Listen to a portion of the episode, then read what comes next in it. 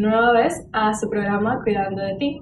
El día de hoy estaremos hablando sobre un tema muy interesante que es la capacidad de intimidad y la capacidad de autonomía enfocado en las relaciones interpersonales. Por supuesto, recordarles antes de empezar que no somos psicólogas y cualquier tema que les cause intriga o les llame la atención pueden consultarlo con un psicólogo. Bueno, esto se podría definir como la capacidad de uno llegar a la intimidad con una persona sin llegar a ligarse con esa persona de modo de que no exista una vida, ya sea social o de cualquier otra forma, si no es con esa persona.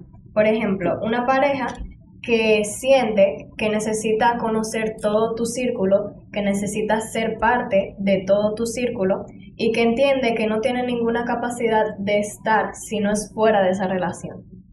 La capacidad de, autonomía la podríamos definir también como esa capacidad que tenemos como seres humanos de mantener esta, esta independencia dentro de una relación amorosa.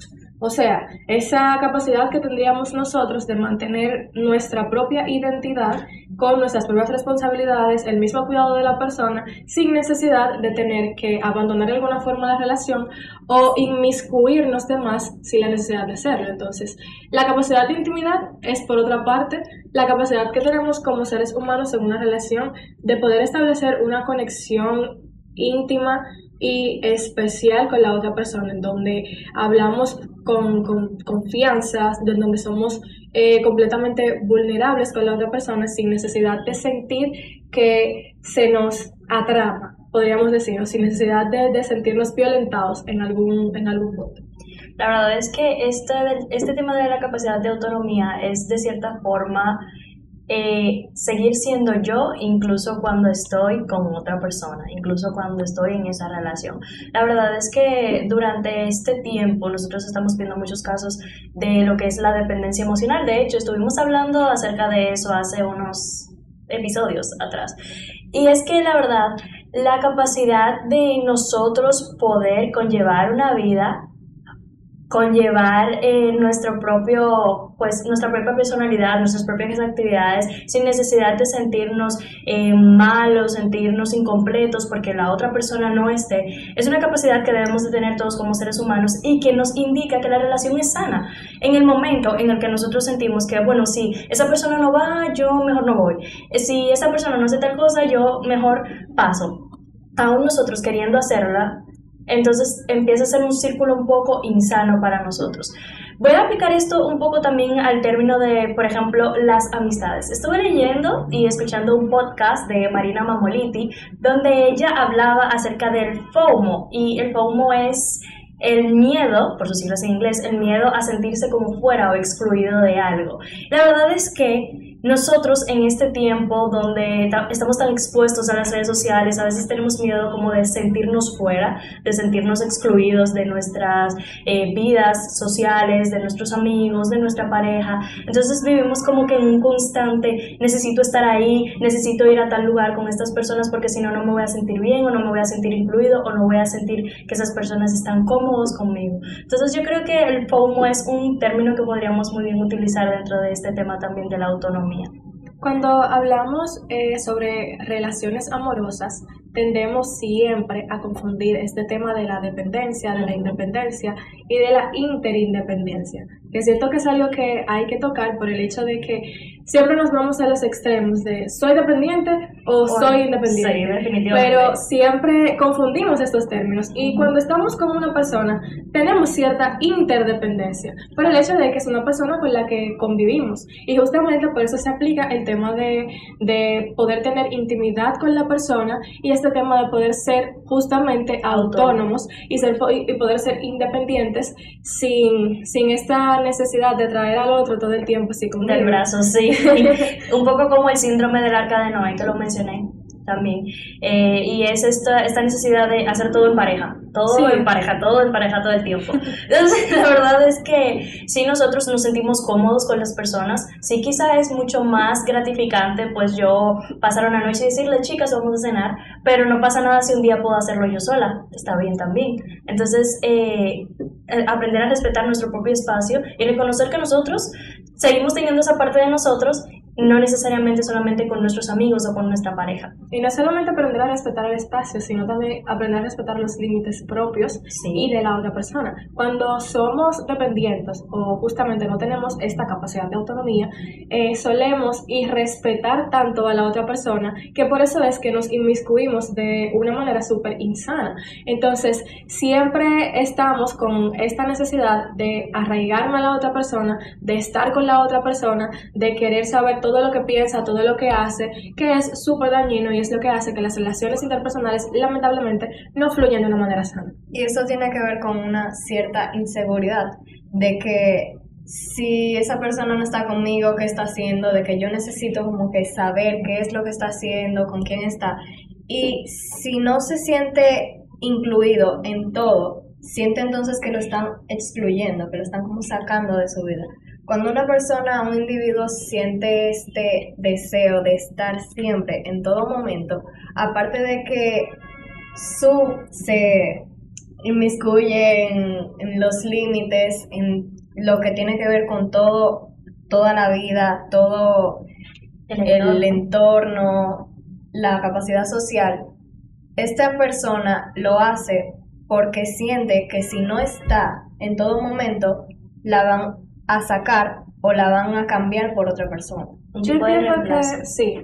Yo entiendo que para solucionar ese tipo de problemas, y escuchen bien, porque esto va desde mi opinión, no, no es nada, qué sé yo, que leí por ahí ni nada por el estilo, sino que simplemente analizando las situaciones, yo entiendo que lo que tenemos que hacer como personas es aprender a querer sin querer desde la carencia. Porque cuando nosotros tenemos estas inseguridades y todo el tiempo estamos en necesidad de la otra persona, es justamente porque estamos queriendo desde una carencia, desde algo que no tenemos, justamente desde algo que nosotros estamos necesitando. Todos los seres humanos tenemos la capacidad de amar y todos, independientemente de la situación, tenemos que ser amados, porque es, es una capacidad humana sencillamente.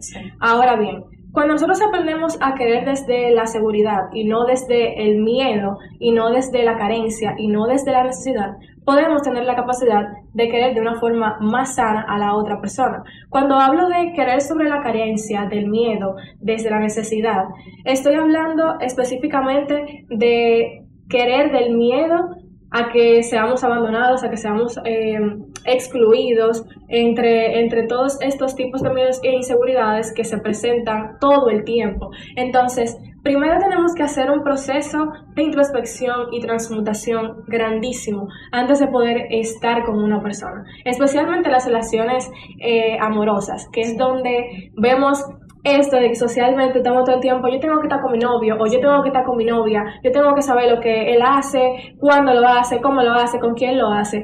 Entonces, cuando aprendemos cómo somos, cuando apre- aprendemos a poner nuestros límites, cuando aprendemos eh, a querer de una forma sana, a dejar ese tipo de apegos y cuando sanamos nosotros mismos como personas, entonces podemos crear esa capacidad de amar sanamente y no amar desde la carencia y no amar desde el dolor y no amar desde el miedo, porque no está mal, o sea, todos nosotros hemos pasado por muchos procesos en la vida que nos hacen sentir dolor y sentir miedo y querer desde la carencia. El problema está cuando tenemos una relación con otra persona y sin querer estamos obligando a esa persona que nos dé cosas y llene vacíos que sencillamente no puede llenar.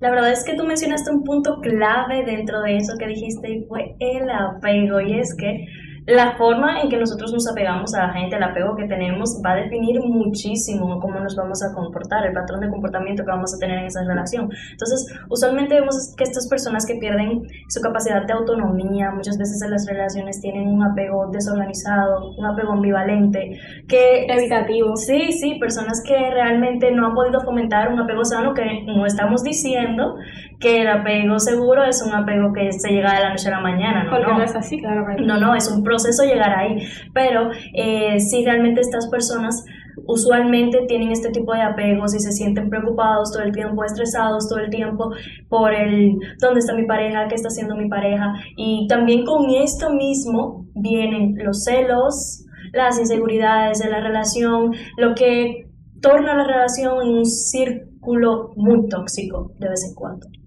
Por esta razón yo considero que es muy importante antes de uno entrar a una relación tomar muchos puntos en cuenta y formarse a uno mismo como una persona que tiene su personalidad ya hecha, como una persona que está bien definida, que sabe sus objetivos, que sabe lo que quiere, que sabe cómo es, para que entonces estas inseguridades, estas, estos problemas y puede ser que estos tipos de apego, que quizás no sean la forma más sana, no lleguen a hacer daño a la relación, a la persona que tiene ese tipo de, digamos, problemas, inseguridades, apegos y también a la otra persona, porque cada problema que le pasa a una persona en una relación va a hacer daño hacia adentro y hacia afuera, tanto a la persona que lo causa como a la persona a la que le causa.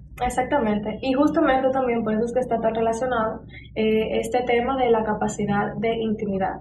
Intimar con, con, el otro no es solamente eh, en un sentido sexual, sino más bien en un sentido de confianza, en un sentido de sentirme vulnerable, seguro. De, exactamente. Entonces, cuando somos personas inseguras y quizás en nuestro pasado eh, han sucedido muchas cosas como podemos decir incluso temas súper fuertes como abuso sexual por ejemplo que han, me han manipulado que he sido eh, víctima de muchos abusos por parte de mis parejas, por parte de mis amigos, por parte de mi familia, no voy a ser una persona que tiene esa capacidad de poder intimar con el otro. Entonces, en las relaciones amorosas, es, es fundamental esta capacidad de poder sentirte con esa plenitud de ser vulnerable con la otra persona. Sí, y de demostrar esa parte frágil que muchas veces eh, yo veo todo el tiempo en redes sociales, no, hay que ser súper fuerte, hay que ser la persona fuerte. y yo digo, también está la parte frágil, la parte vulnerable de nosotros, la parte que decidimos mostrar cuando nos sentimos a confianza, cuando nos sentimos seguros con esa persona. Entonces, no es cierto esto de que todo el tiempo una relación nosotros tenemos que ser uh, súper fuerte, ¿no? Porque se supone que si nuestra relación es nuestro lugar seguro, por así decirlo, debemos tener la capacidad de sentirnos cómodos con ser nosotros mismos y expresarnos como nos sintamos cómodos. Y realmente, yo no comprendo cómo, cómo existen personas que quieren ser más insensibles. Y se los dice una persona que ha pasado por muchos eh, procesos para poder sensibilizarse y poder eh, mostrar esa vulnerabilidad. Yo he sido una persona que lamentablemente, bueno, antes no tenía eh, esta capacidad de poder ser vulnerable con los demás. Y lo digo abiertamente porque es un cambio. Ahora bien, yo daría lo que fuera.